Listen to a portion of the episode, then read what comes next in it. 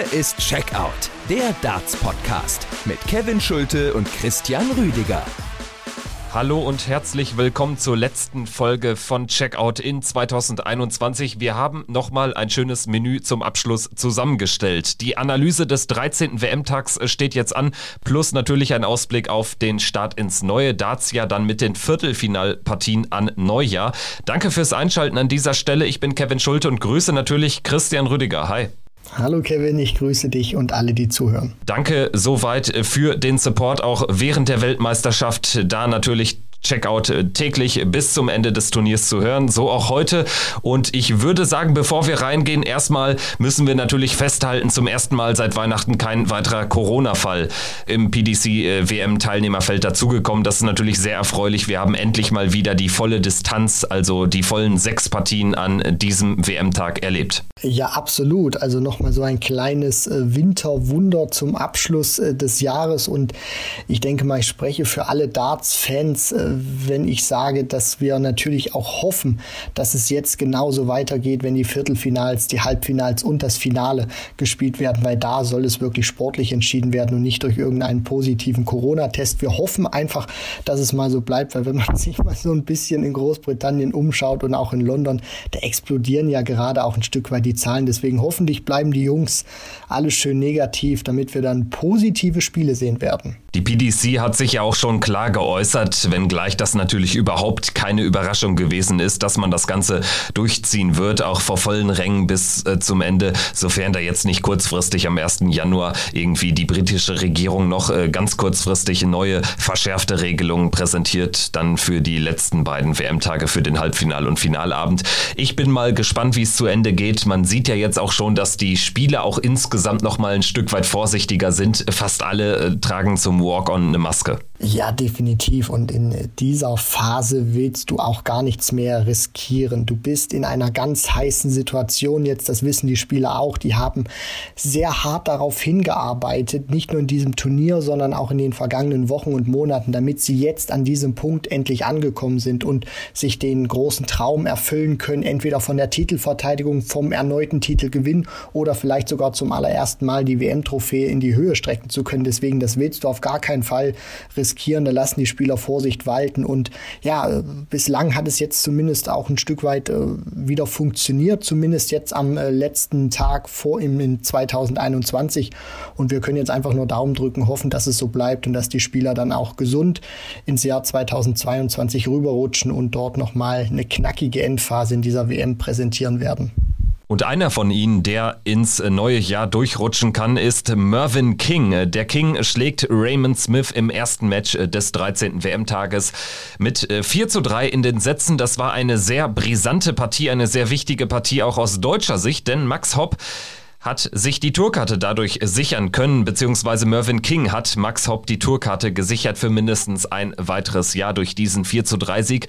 Der hatte sich lange nicht angebahnt, denn Raymond Smith war gewohnt konstant unterwegs, gewinnt die ersten zwei Sätze, verliert zwar den dritten mit 0 zu 3, kann dann aber sofort zurückschlagen, holt sich seinerseits äh, den äh, vierten Satz mit 3 zu 0, führt 3 zu 1 und dann kommt der King fast schon in der Manier aus seinem ersten Match gegen Ryan Joyce äh, bravourös zurück aber man muss auch sagen, zumindest so aus negativer Sicht bei Raymond Smith, er hat dieses Niveau aus der Anfangsphase nicht mehr halten können, beziehungsweise das Niveau, was er in seinen ersten drei Matches äh, ans Board gebracht hat. Er kam wirklich super rein, auch vom Standard her. Mervyn King hat man gesehen, der war sichtlich unzufrieden, auch mit der Art und Weise, wie er gespielt hat, weil er nicht immer straight war, auch viele Ausreißer hatte. Dann sind die Darts auch teilweise äh, in, die, in, den, in das falsche Feld reingegangen, also die falsche Seite Seite vom Draht erwischt und Raymond Smith wirklich konstant die ersten beiden Sätze Mitte 90 gespielt, also genau das, was eigentlich sein Turnierschnitt auch war. Dann bricht er im dritten Satz ein bisschen ein, spielt er 65, also das war wirklich ein kolossaler äh, Abfall, den er da dann hingelegt hat. Mervyn King hatte auch nicht unbedingt besser gespielt, aber er war eben die äh, ja paar Pünktchen besser, weshalb er sich den dritten Satz holen konnte. Dann hat sich Raymond Smith wieder ein bisschen rehabilitiert, aber hinten raus hat man, finde ich, dann schon gemerkt, dass, dass die Luft vielleicht auch ein Stück weit raus war. Hat dann auch noch einen sehr emotionalen Tweet gepostet, dann auf Twitter. Also, dass er wohl nicht mehr ganz so bei der, bei der Sache angeblich auch war äh, in, den, in den letzten Sätzen. Also, das ist dann schon vom Niveau heruntergegangen und Mervyn King, da muss man auch sagen, wirklich grandios, wie er das gemacht hat in seinen Mitte 50ern, wie der da gebissen hat. Es war nicht sein bestes Niveau hinten raus, das muss man auch festhalten, aber er hat einfach gebissen, er hat gekämpft und er hatte das bessere Timing und die besseren Momente dann auch auf seiner Seite und gewinnt dann diese Partie hinten raus, wenn man sich den Spielverlauf äh, anguckt über die gesamte Dauer, dann doch wirklich verdient, weil Raymond Smith dieses gute Niveau aus den ersten beiden Sätzen leider aus seiner Sicht nicht mehr halten konnte. Er hat ja jetzt auch schon mehrfach durchblicken lassen, dass er auch über Heimweh klagt, dass er zurück will äh, zu seiner Familie nach Australien zusammen mit seinem Sohn Kai Smith, der ja auch in der ersten Runde hier bei der WM am Start war. Und ich hatte das Gefühl, bei Raymond Smith war der Tank einfach leer in der Partie gegen Mervyn King. Er hat am Anfang noch relativ gut gespielt. King, muss man sagen, war allerdings auch sehr weit weg von der Topform. Ihm reicht da am Ende natürlich dann auch insgesamt schon eine recht durchschnittliche Leistung, um weiterzukommen. Aber er nutzt eben die Chance, die ihm der Turnierbaum auch hier geboten hat, um ins Viertelfinale einzuziehen. Das ist ein toller Erfolg für Mervyn King. Und ich denke, der Schlüssel zum Sieg war dann final im Entscheidungssatz das erste Leck, wo King die 124 unter Druck auf Bullseye wegnimmt. Und am Ende ist es dann der fünfte Matchstart zum Sieg auf der Doppel 6. Er steht da mit einem 9 zu 1 Lauf in den letzten drei Sätzen. Und das führt dazu, dass äh, wir einen erleichterten Max Hopp gesehen haben, denn der behält seine Tourkarte als 64. in der Order of Merit. Ähm, da wird ihm ein Stein vom Herzen gefallen sein. Ja, und da hat man auch äh, gemerkt, dass es nicht so selbstverständlich war, wie das vielleicht andere schon gedacht hatten, so nach dem Motto, ja, selbst wenn Raymond Smith diese Partie gewinnt, die Tourcard nimmt er doch dann so oder so nicht an und sagt dann einfach zur PDC, nee, möchte ich nicht haben, sondern man hat schon gemerkt, auch im medialen Interesse, was dann auch geschrieben wurde in den Gazetten, äh, was dann online publiziert wurde, aber auch an den Reaktionen unter anderem von Max Hopp, das war überhaupt nicht so klar. Und ich denke auch, das ist so mein Gefühl, Gefühl jetzt in, in der Nachbetrachtung, dass Raymond Smith sich schon gesagt hätte, okay, jetzt habe ich die mir erspielt, dann nehme ich die Tourcard auch, weil die Tourcard verpflichtet dich ja nicht, dass du diese komplette Tour irgendwie spielen musst. Dann hätte er sich vielleicht äh, drei, vier Wochenenden rausgesucht, hätte die UK Open spielen können im äh, nächsten Jahr. Also er hätte sie dann sicherlich äh, punktuell vielleicht irgendwie genutzt, wenn das dann auch terminlich bei ihm äh, gepasst hätte. Des, deswegen, also das war wirklich auch schon wichtig hinten raus für Max Hopp, dass Mervyn King King diese Partie gewinnt, weil somit erspart man sich jetzt alles dieses hätte, wäre, wenn, diese ganzen Spielchen, Überlegungen, ob Raymond Smith die Tourcard jetzt angenommen hätte oder irgendwie zur PDC gesagt hätte, nein. Deswegen Max Hopp bleibt der Tour erhalten und äh, das ist aus deutscher Sicht natürlich schön. Er muss nicht zur Q-School, das heißt, muss jetzt nicht noch irgendwie vielleicht das Pensum hochschrauben in den nächsten Tagen, weil die Q-School ja fast unmittelbar nach WM-Schluss ansteht. Deswegen, das sind gute Neuigkeiten aus deutscher Sicht. Und er kann somit einen neuen Anlauf nehmen auf der Tour, hat jetzt auch nochmal gute fünf Wochen Vorbereitungszeit dann auf den Pro-Tour-Start im Februar. Und ansonsten hätte er ja die Q-School schon am übernächsten Wochenende spielen müssen. Also das ist eine ganz andere Nummer, ein ganz anderer Schnack. Und in der Form, in der er sich aktuell befindet, glaube ich, wäre die Q-School auch richtig schwer geworden. Also insofern für Max Hopp ein ganz wichtiges Ergebnis dieser 4 zu 3 Sieg von Mervyn King gegen Raymond Smith. Wir machen weiter mit der zweiten Begegnung des 13. WM-Tages am Nachmittag. Alan Suter gegen Kellen Ritz, das Duell zweier ungesetzter Akteure. Kellen Ritz ins äh, Spiel als Favorit gegangen aufgrund der bislang gezeigten Leistung. Er hatte noch keinen Satz abgegeben. Allerdings direkt im ersten Satz gewinnt Alan Suter mit 3 zu 1 und ja, nimmt äh, Kellen Ritz den Nimbus. Der allerdings lässt sich davon in keiner Weise beeindrucken. Das sorgt äh, nicht für einen Knacks in seinem Spiel. Im Gegenteil, er musste erst so richtig angezündet werden, hatte man das Ge Gefühl. Am Ende ist es ein toller, ein entspannter Auftritt von Ritz, der nie gefährdet war und äh, letztendlich hier als die Überraschung schon jetzt äh, feststeht, der WM 2022. Das muss man sicherlich jetzt so klar bilanzieren. Und mich freut es auch persönlich für diesen 23 Jahre jungen Kerl, Kellen Ritz. Ich bin ein großer großer Fan von seiner Art und Weise, wie er spielt, aber auch wie er sich da oben auf dieser Bühne präsentiert. Er lässt die Emotionen auch sehr dosiert raus. Er dreht nicht durch und er nimmt das auch fast schon selbstverständlich wahr. Natürlich freut er sich. Das ist der größte Erfolg seiner Karriere, dass er jetzt im Viertelfinale der Weltmeisterschaft steht. Aber die Art und Weise, wie er einfach spielt,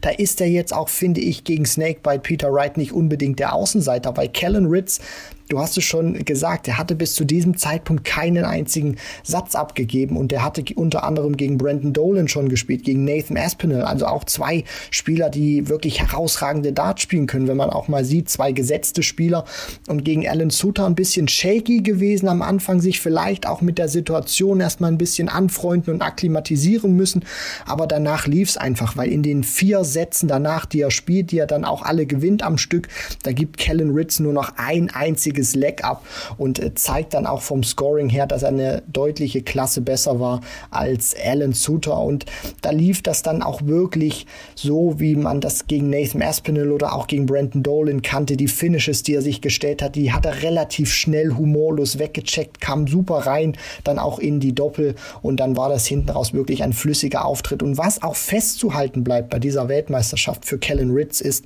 und das, darauf muss ich Peter Wright dann auch einstellen, dass Kellen Alan Ritz unfassbar schwierig bei eigenem Anwurf zu breaken ist. Ja, und das liegt einfach an seinen tollen Scores. Also er spielt hier zum dritten Mal in Folge ein Average von an die 100 Punkte. Gegen Brandon Dolan hatte er die 100 ja sogar geknackt. Gegen Nathan Espinel kam er mit 98 raus und gegen Suter mit 96.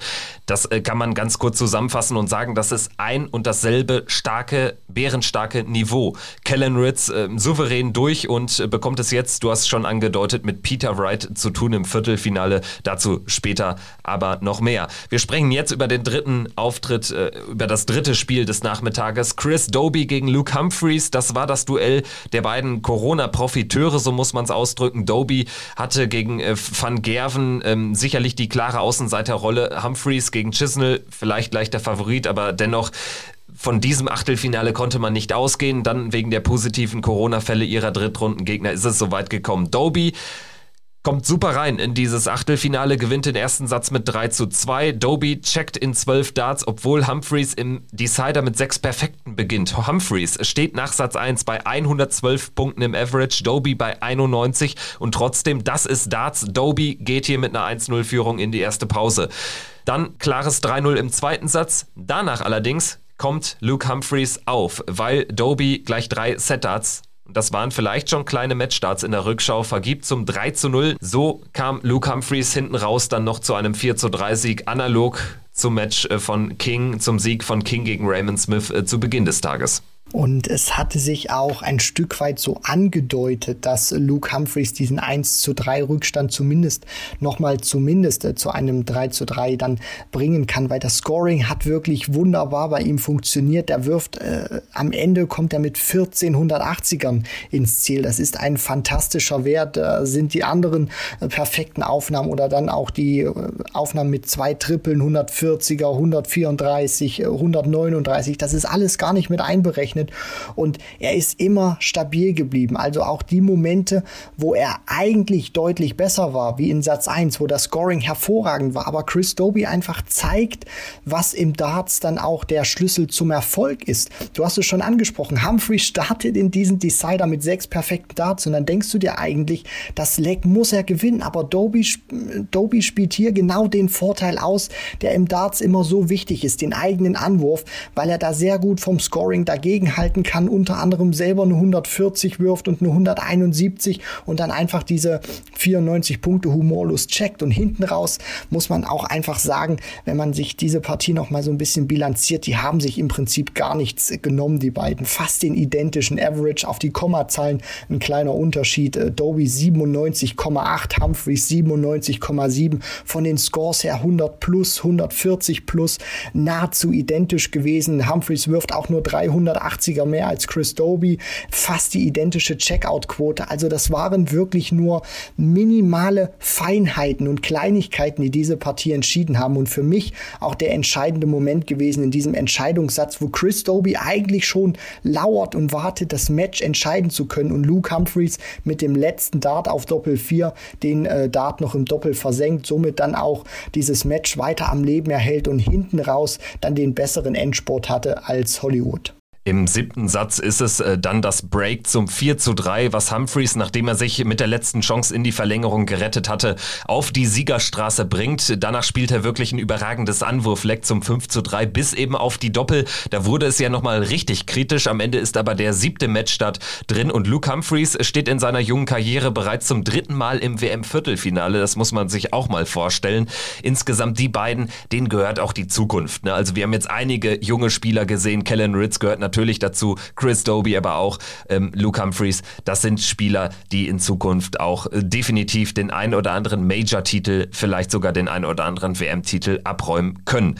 Also, das englische Darts sieht für die Zukunft gut gerüstet aus. Und wir sprechen jetzt über den Abend, über den 13. WM-Abend mit James Wade gegen Martin Klärmarker hat das Ganze begonnen und das war eine sehr schnörkellose Partie von James Wade, ohne jetzt äh, die ganz großen Momente zu kreieren am laufenden Band, aber er war deutlich besser als sein Konkurrent und hat gezeigt, was eine Hake ist. James Wade in bester James Wade-Manier durch, 93er Average, 4 zu 0 und das bedeutet Viertelfinale, 40% Doppelquote, liest sich gut an, ist das, was man von James Wade erwarten kann. Martin Klärmacker allerdings hat an seine bisherigen Auftritte nicht anknüpfen können. Und das ist wirklich schade, weil wenn er an dieses Niveau herangekommen wäre, hätten wir uns sicherlich auf eine engere Partie einstellen können, wobei man dann natürlich auch sich die Frage stellen muss, ob Wade dann noch ein paar Prozent mehr auf den Average oder ein paar Punkte mehr auf den Average hätte drauflegen können. Ansonsten hat er das Spiel auch sehr gut verwaltet, hat ein sehr gutes Management, weiß ganz genau,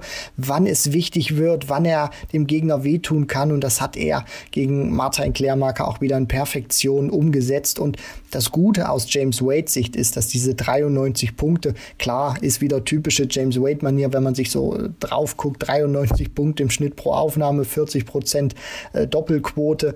Aber der kann noch deutlich mehr, wird mir immer ein bisschen zu klein geredet, James Wade.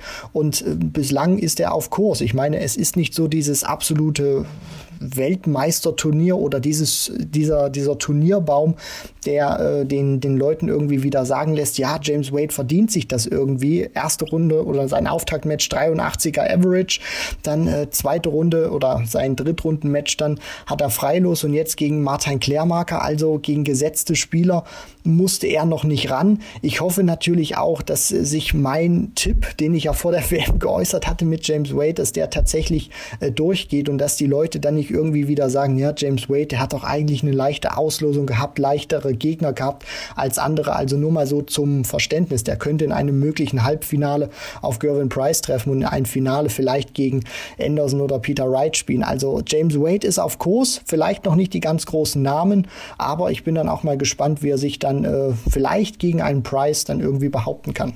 Ich meine, dass dann irgendwann noch die ganz großen Jungs auch auf einen James Wade warten würden, ist ja auch klar. Anders wäre es ja noch, noch äh, krasser. Bislang muss man aber eben schon sagen, er ist da jetzt ähm, wie durch Butter durchmarschiert. Käufenhofen und Klärmacker sind seine einzigen beiden Gegner auf dem Weg ins WM-Halbfinale und dort ist er gegen Mervyn King auch favorisiert. Auch natürlich wird das jetzt äh, kein, kein leichtes Spiel, äh, gleich dazu mehr, aber insgesamt ist das schon natürlich ein sehr dankbarer Turnierverlauf. Dennoch, ich gebe dir recht, man muss James Wade immer auf dem Zettel haben, wenn er in dieser Stage noch im Turnier ist. Er hat ja auch optisch äh, sogar Akzente gesetzt, das sollten wir jetzt auch nicht hier unter den Scheffel stellen mit seinem Bart. Ich bin mal gespannt, wie er dann ähm, in den nächsten Partien oder in der nächsten Partie auftreten wird, könnte ja auch so ein Playoff-artiger Bart sein, den er sich erst abreißt oder abrasiert, wenn er aus dem Turnier ausscheidet. Das wäre da so meine Prognose. Ich denke, Christian, das äh, scheint mir realistisch zu sein, oder? Also ich vermute es auch mal so. Ich äh, habe mir den auch mal so ein bisschen über die Feiertage äh, wachsen lassen. Ich kann schon sagen, vielleicht hat das auch klimatische Bedingungen. Der hält schon ein bisschen warm, aber vielleicht macht er daraus jetzt auch ein Ritual und sagt sich, das Ding kommt erst ab, wenn ich aus der WM ausgeschieden bin. Hoffentlich dann aus James Wade Sicht am 3. Januar. Also, ich hoffe, das waren nicht zu viele Informationen für euch. Wir machen jetzt weiter mit den Darts und sprechen über das Highlight des 13. WM-Tags. Gary Anderson gegen Rob Cross.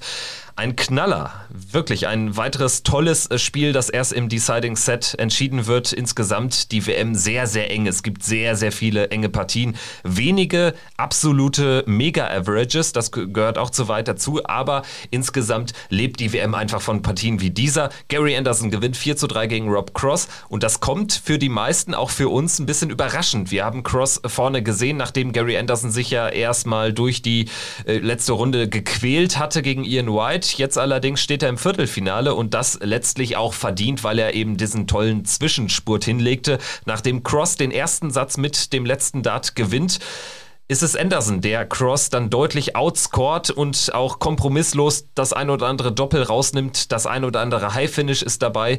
3-0, 3-1, 3-1. Die Sätze 2 bis 4 gehen an Gary Anderson. Und dazu vielleicht, bevor wir zu so einer zu so einem Gesamtfazit kommen zu dieser Partie. Was war in der Phase mit Rob Cross los? Der hat ja nicht ansatzweise das gespielt, was er bislang zuletzt gespielt hatte seit seinem EM-Triumph. Zumal hinten raus. Anderson lässt ihn dann natürlich rein in Satz 5, aber dann hat er sein Spiel ja nochmal deutlich nach oben bringen können. Aber warum war das in der Mitte des Spiels so schwach im Vergleich zu The Flying Scotsman?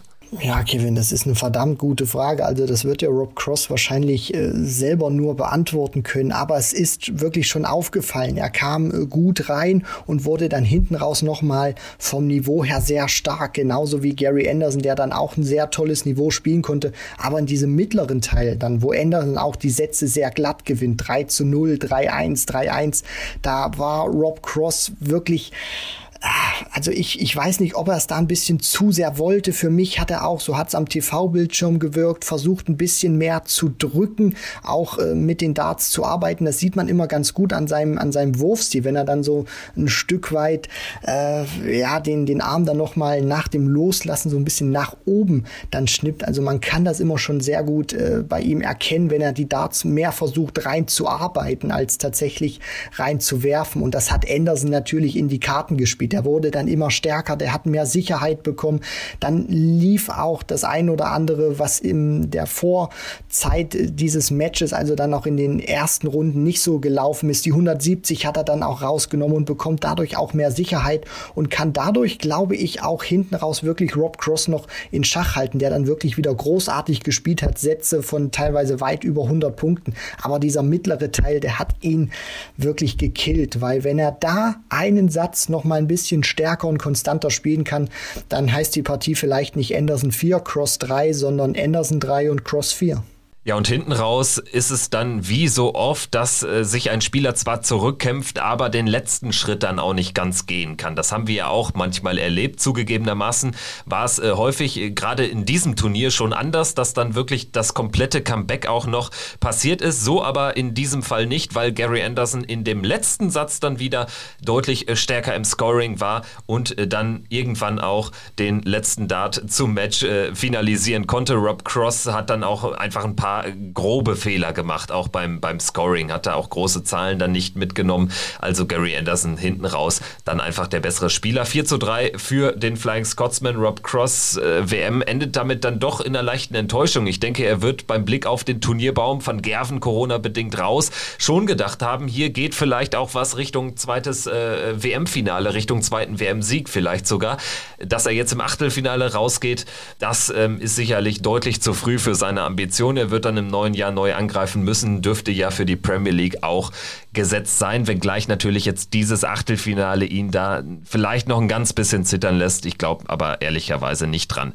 Lass uns über das äh, nächste schottisch-englische Duell sprechen. Das letzte Achtelfinale dieser äh, WM, das letzte Spiel in 2021. Peter Wright gegen Ryan Searle. Es war leider, muss man sagen, aus neutraler Sicht jetzt eher eine mäßige Veranstaltung, was die Spannung betrifft, was allerdings daran lag, dass Peter Wright offensichtlich ja seinen Dart gefunden hat. Zumindest für diesen Match war er nämlich von Anfang an voll auf der Höhe, gewinnt am Ende 4 zu 1 und war in seinen vier Sätzen, die er gewinnt, auch nie gefährdet. Es war eine enttäuschende Partie, muss man ganz ehrlich so sagen. Das lag aber nicht an Peter Wright. Der hat seine Hausaufgaben gemacht. Der hat die Erwartungen der Fans sicherlich erfüllt, auch von dem Standard, den er ans Board gebracht hat, sondern das lag dann eher an Heavy Metal Ryan Searle, der nie wirklich in diesen Groove reinkam, der sich nie so wirklich mal frei schwimmen konnte in dieser Partie. Er ist sonst ein herausragender Scorer, aber hier hat ein Stück weit was gefehlt. Auch gerade die Aufnahmen dann 140 plus, womit du die meisten Matches gewinnst, was die große Stärke eines Johnny Clayton ist, was die große Stärke eines Peter Wright ist. Da konnte er einfach nicht mithalten, wirft nur halb so viele 140 plus Aufnahmen wie Snakebite und dann kannst du einen Mann von so einer Klasse einfach nicht schlagen. Keiner der fünf Sätze geht äh, mal über die volle Distanz von fünf Legs. Das sagt, glaube ich, auch sehr viel aus. Heavy Metal Ryan Searle hatte eine gute Phase, wo ich dachte, okay, jetzt hat er den Motor tatsächlich angeschmissen, jetzt hat er sich eingegroovt, jetzt hat er den Rhythmus gefunden, wo er Satz 3 gewinnen konnte und die 151 Punkte dann äh, checkt zum Satzgewinn. Aber das war nur ein kleines Strohfeuer. Peter Wright konnte ihn sofort wieder einfangen, immer wieder auch ein Stück weit äh, an die Wand wieder drücken, weil er sofort wieder gute Aufnahmen reingemacht hat und Ryan Searle einfach viel zu viele Fehler in seinem Spiel hatte, die man nicht kannte von ihm bei dieser Weltmeisterschaft oder in den vergangenen Wochen. Deswegen, man hat sich mehr erhofft von dieser Partie und Ryan Searle wird sicherlich enttäuscht sein. Nicht nur aufgrund des Ergebnisses, sondern auch aufgrund der Art und Weise, wie dieses 1 zu 4 aus seiner Sicht zustande gekommen ist. Also eine klare Sprache spricht hier die Statistik zugunsten von Peter Wright in Sachen 140 plus und 180er Scoring. 20 zu 10 bei den 140ern und 7 zu 2 bei den Maximums. Also das war letztendlich über diese Distanz für Ryan Searle nicht zu kompensieren. Er hat einmal diesen Einsatz rausgenommen mit dem tollen 151er Check, aber ansonsten war das nicht viel. Peter Wright dominiert die Begegnung von Anfang bis Ende und steht als zweiter Schotte neben Gary Anderson Anderson unter den letzten acht der Weltmeisterschaft 2022. Gut, dann würde ich sagen, lass uns doch jetzt gerne mal auf die Partien blicken. Wir haben folgendes Draw für das Viertelfinale abwärts. Price gegen Smith, die 1 gegen die 9. Dann Wade gegen King, die 4 gegen die 21. Dann die 2 Peter Wright gegen den ungesetzten Kellen Ritz, der nach der WM allerdings zum ersten Mal in den Top 32, sogar in den Top 30 der Welt stehen wird. Und dann haben wir noch 19 Luke Humphreys gegen die 6 Gary Anderson. Das sind fünf Engländer, zwei Schotten, ein Waliser, britische Festspiele im Ali Pelli. Das haben wir so lange nicht gesehen. Letztendlich ist es aber vielleicht auch ähm, ein bisschen folgerichtig, ähm, weil natürlich ein Van Gerven wegen Corona rausgegangen ist und weil generell irgendwie das so ein bisschen draufsteht, dass die Briten vielleicht dieses Jahr dann doch ja den einen oder anderen Vorteil haben. Also die Fans sind natürlich auch auf deren Seite. Das zieht sich äh, von Anfang bis Ende des Turniers sicherlich so durch.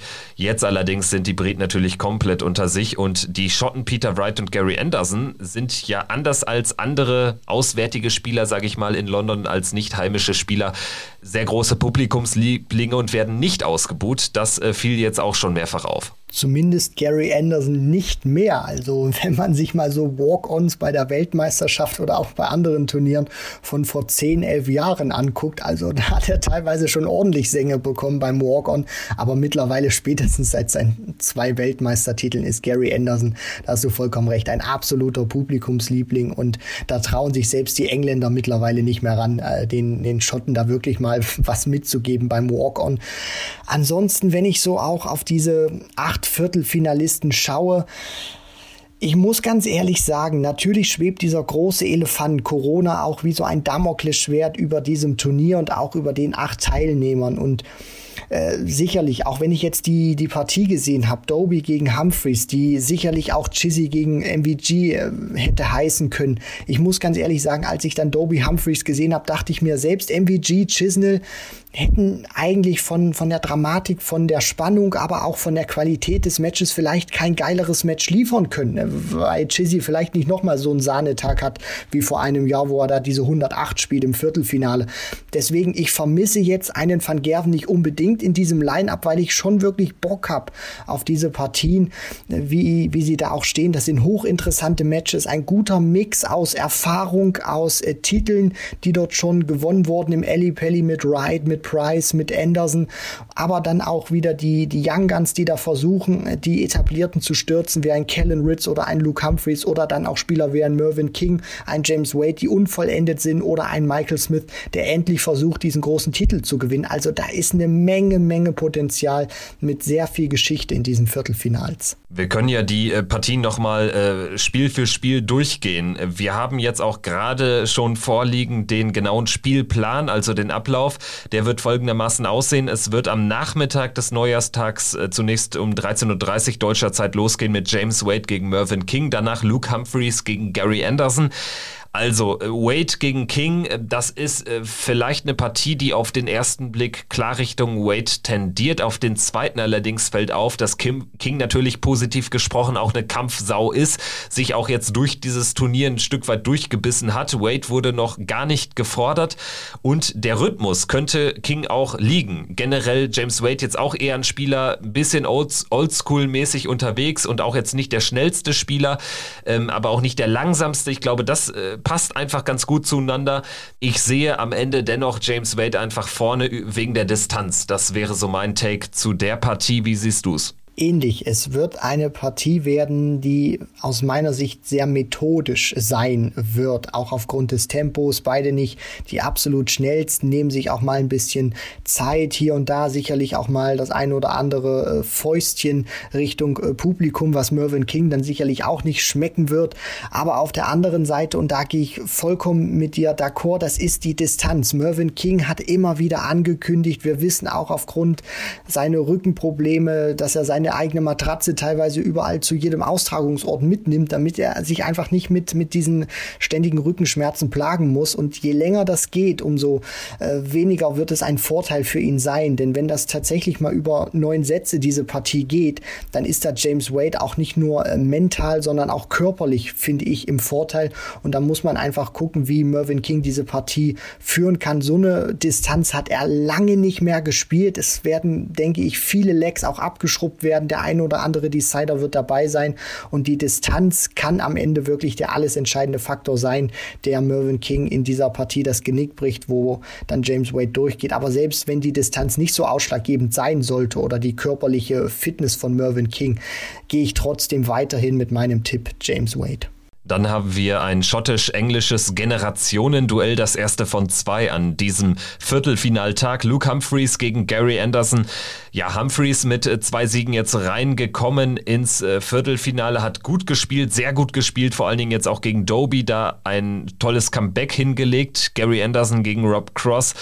Ähm, sehr gut unterwegs gewesen, einfach deutlich an Niveau draufgepackt. Zuvor gegen Ian White natürlich diesen unfassbaren Sieg aus dem 0-3 kommend heraus auch da sage ich jetzt eher nicht wegen der Distanz, weil jetzt Humphreys körperlich Probleme hat. Im Gegenteil, also da liegen die körperlichen Vorteile vielleicht sogar eher bei, äh, bei ihm, bei Cool and Luke. Aber ich glaube, hinten raus äh, spielt hier die Erfahrung eine Rolle. Das Einzige, was ich glaube ich Humphreys zugestehen muss, es ist eben jetzt schon sein drittes Viertelfinale und er kann vielleicht auch äh, die ein oder andere Erfahrung aus seinen bisherigen Auftritten an Viertelfinaltagen bei der Weltmeisterschaft ziehen. Dennoch hinten raus ist das für mich ein Match. Ich sehe da Gary Anderson keine fünf Sätze gegen Luke Humphreys verlieren. Oh, das ist wirklich ein mega Ding, was du hier hast. Humphreys gegen Anderson. Humphreys, der in diesem Jahr den nächsten Schritt gemacht hat, Finale bei den UK Open gespielt hat, das dann gegen James Wade leider aus seiner Sicht, aus Sicht von Luke Humphreys verloren hat, auf der Pro Tour auch den nächsten Schritt gemacht hat. Ich glaube, vier oder fünf Finals hat er dort gespielt. Leider aus seiner Sicht da keins gewinnen konnte, aber sich in so eine Vielzahl von Finals auch zu spielen, in seinem allerersten Major TV-Finale zu stehen, was jetzt nicht die World Youth Championship ist und auch die dieses Niveau, was er spielt und wie er sich auch gibt, vom ganzen Selbstvertrauen, von der Körpersprache, gefällt mir das gut.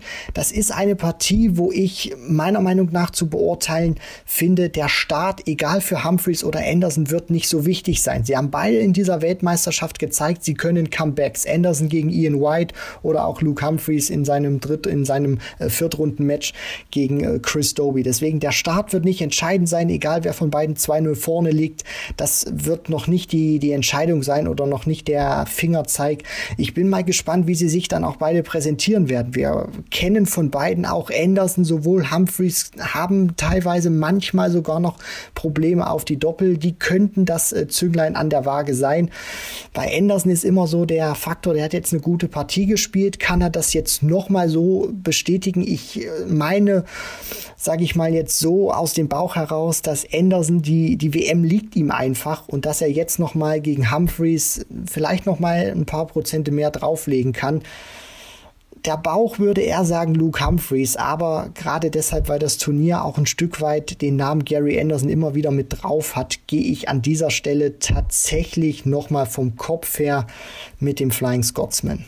Es geht dann los am Abend mit der Partie Peter Wright gegen Kellen Ritz. Es wird so gegen 20.30 Uhr deutscher Zeit losgehen. Eben ähnliche Voraussetzungen würde ich erstmal sagen, wie bei Anderson gegen Humphreys. Auch hier natürlich ein Generationenduell. Auch hier natürlich das Duell zwischen zwei Spielern, die jetzt zuletzt sehr gute Leistungen gezeigt haben. Ritz äh, geht durchs ganze Turnier wie durch Butter und Peter Wright hatte ehrlicherweise auch nur zwei wirklich schlechte Momente und zwar die ersten zwei Sätze gegen Hatter. Also ähnliche Voraussetzungen auch hier, Ritz kennt die Distanz natürlich gar nicht, was allerdings natürlich auch für ihn spricht oder für eine weitere Überraschung, dass er zwar mit 14 zu 1 Sätzen hier durchmarschiert ist durch das bisherige Turnier, allerdings zumindest zweimal wirklich auch richtig gefordert wurde. Brandon Dolan, man vergisst das, der geht zwar 0-3 unter gegen Ritz, spielt aber ein richtig klasse Dart mit einem 100 Average auch danach Nathan Espinel hat ihn zumindest scoring-technisch an der einen oder anderen Stelle richtig gefordert.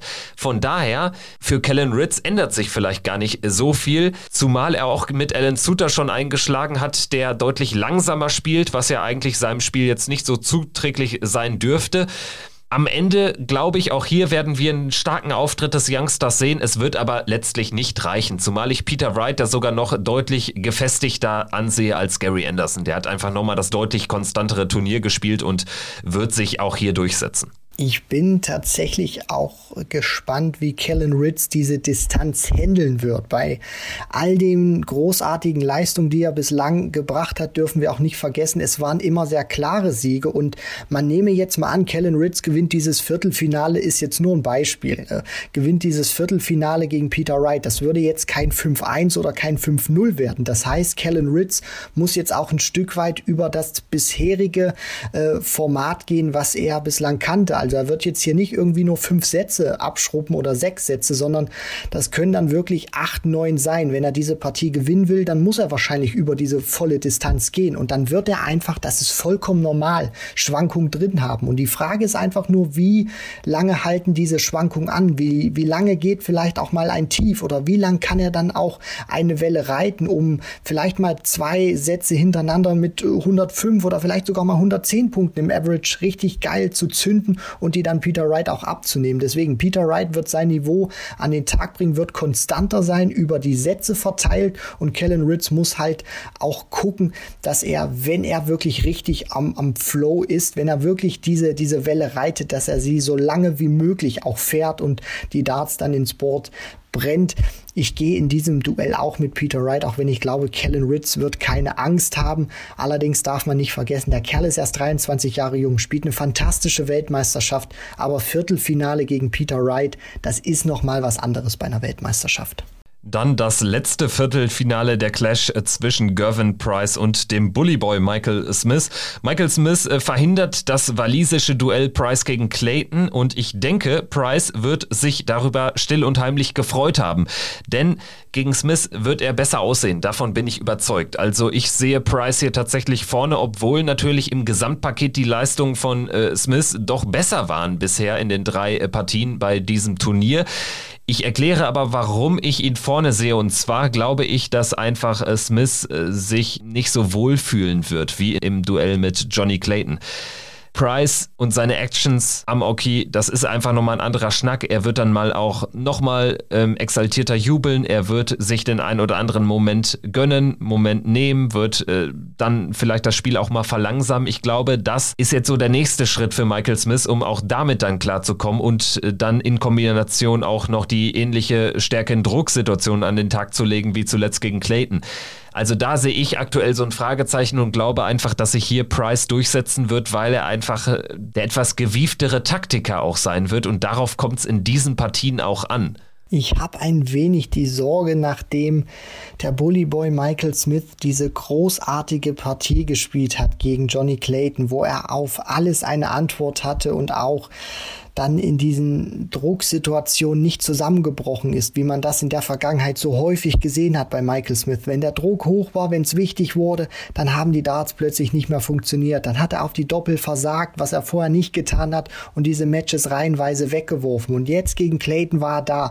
Und nach diesem Hoch hoffe ich einfach auch aus seiner Sicht und auch aus neutraler Sicht, weil nur wenn wir nochmal so einen Bully Boy sehen in dieser Form, dann wird das ein richtiger Fight, dann wird das ein richtiger Clash und dann wird das wieder ein Eli Pelli Klassiker werden. Da bin ich fest davon überzeugt. Aber er muss so eine Leistung, vielleicht jetzt nicht komplett diese Leistung, aber er muss zumindest sehr nah daran kommen gegen Gervin Price, das nochmal wiederholen. Und ich habe einfach die Sorge, dass er jetzt nach diesem Hoch ein Stück weit abfällt und nicht dieses Niveau zeigen kann in diesen Drucksituationen, nicht ganz so funktioniert. Aber auf der anderen Seite sage ich mir auch, ich meine, Price ist bislang die Sätze, die er dann auch gewonnen hat, gerade in seinem Match gegen Dirk van Dijvenbode wurde, die vier Sätze danach, das war eine Machtdemonstration vom Iceman, vom Titelverteidiger, dass äh, Michael Smith sich an sowas hochziehen kann und dass es jetzt endlich vielleicht auch mal dieser Breakthrough sein kann, von dem wir seit Jahren sprechen. Deswegen, äh, ich bin mir vielleicht selber nicht ganz so sicher mit dem, was ich da gerade sage, aber ich habe es ein Stück weit im Gefühl, dass dieser Sieg Michael Smith, auch wenn die Sorge groß ist, dass er ein Stück weit einbrechen kann, dass ihn dieser Sieg trägt. Und ich sage mir, wir reden so oft davon. Warum nicht einfach mal jetzt? Warum nicht im Viertelfinale der Weltmeisterschaft? Und sage deshalb, Michael Smith, auch wenn ich vielleicht sehr alleine stehe damit, nimmt Gervin Price aus dem Turnier. Ich bin sehr gespannt drauf. Ich äh, würde mich auch noch sehr dafür interessieren, was denn so eine Art Power-Ranking hergeben würde. Also bei mir sehe ich tatsächlich noch Gervin Price leicht vorne, dann Peter Wright, danach dann dieses Paket Michael Smith, äh, Gary Anderson und ähm, ja, James Wade vielleicht dann an der fünften Stelle auch schon. Ritz sehe ich an sechs. Humphreys und King sind meine größten Außenseiter. Wie würdest du ranken, ganz grob? Also natürlich Price jetzt an eins zu stellen, ist schwierig, wenn er nach deiner Aussage gegen gegen den Bully Boy rausgeht. Aber was würdest du sagen? Wie, mit welcher Ausgangslage gehen die acht jetzt ins Viertelfinale der WM? Also bei mir wäre Price tatsächlich auch äh, die Eins. Also ich nehme jetzt natürlich schon, dass äh, Michael Smith eine sehr gute Leistung braucht, um Price rauszunehmen, weil er ist aktuell der, der Status quo. Und ich nehme natürlich auch die Matches, die ich bislang äh, gesehen habe und sage einfach Price, auch aufgrund dessen, dass er die Nummer eins und der Titelverteidiger ist, den ranke ich natürlich schon noch auf Nummer eins dahinter. Kommt für mich dann von den gezeigten Leistungen her Peter Wright. Und dann muss ich sogar sagen, Luke Humphreys mit Michael Smith auf dem, auf dem geteilten dritten dritten Platz. Dahinter Gary Anderson, James Wade abgeschlagen, sage ich mal, äh, vielleicht auf dem äh, Quatsch, äh, dann Gary Anderson und äh, Kellen Ritz. Äh, hat natürlich auch so ein bisschen den Hintergrund, dass Kellen Ritz noch ein verdammt junger Kerl ist und jetzt äh, Viertelfinale, hm, muss man gucken, wie er sich ähm, darauf ähm, pflegt. James Wade sich auf diesem Power Ranking auf dem vorletzten Platz, aber nicht, weil ich seine Leistung schlecht rede, sondern aufgrund dessen einfach, dass er ein Match weniger hatte und ich jetzt auch mal gespannt bin, weil King ist noch mal eine andere Kategorie, als er das bislang äh, spielen musste und Mervyn King dann auf dem äh, letzten achten Platz in diesem Power Ranking, weil ja, er ist einfach ein Stück weit auch äh, derjenige, der, glaube ich, am körperlichsten mehr äh, in Anspruch genommen wird jetzt über diese Distanz. Und es wahrscheinlich auch nicht weitergehen wird als über Best of Nine. Wir bleiben ganz sicher dran, werden uns das Geschehen natürlich äh, detailliert anschauen und dementsprechend auch detailliert analysieren. Hier dann in der Nacht vom 1. auf den 2. Januar. Das heißt, es war die letzte Folge Checkout für 2021. Danke an dieser Stelle nochmal auch abseits der Weltmeisterschaft für den ganzen Support, für das Einschalten für die Bewertungen bei Apple, bei Spotify. Auch dazu an dieser Stelle möchte ich noch mal kurz aufrufen, wenn ihr noch eine gute Tat on offer habt, wie der Brite sagt, für den Rest dieses Jahres, dann nutzt die Zeit doch bitte und lasst uns da fünf Sterne da, wird uns sehr freuen. Also nochmal Dankeschön und ähm, Christian, ich kann nur sagen, ich freue mich extrem auf 2022. Es geht ja dann auch mit einem großen Knall los und drei weiteren täglichen Folgen zur Weltmeisterschaft. Ich freue mich richtig drauf. Die WM liefert auch ab, trotz dieser kleinen äh, ja, äh, Schattennachrichten, die wir bekommen haben nach der Weihnachtspause. Aber ansonsten, was gespielt wird, äh, sind teilweise wirklich grandiose Matches und ich habe einfach äh, richtig Bock auf diese letzte heiße Phase und vielleicht äh, bekommen wir einen neuen Weltmeister, einen ganz überraschenden, oder es setzt sich einer der Arrivierten durch. Also ich bin wirklich sehr gespannt. Das war's für heute, das war's für dieses Jahr mit Checkout, das war's aber noch nicht mit der WM, also schaltet wieder ein in gut 48 Stunden dann zur nächsten Folge. Bis dahin, guten Rutsch, feiert schön und ordentlich, bleibt sauber, bleibt gesund, macht's gut. Ciao. Ciao.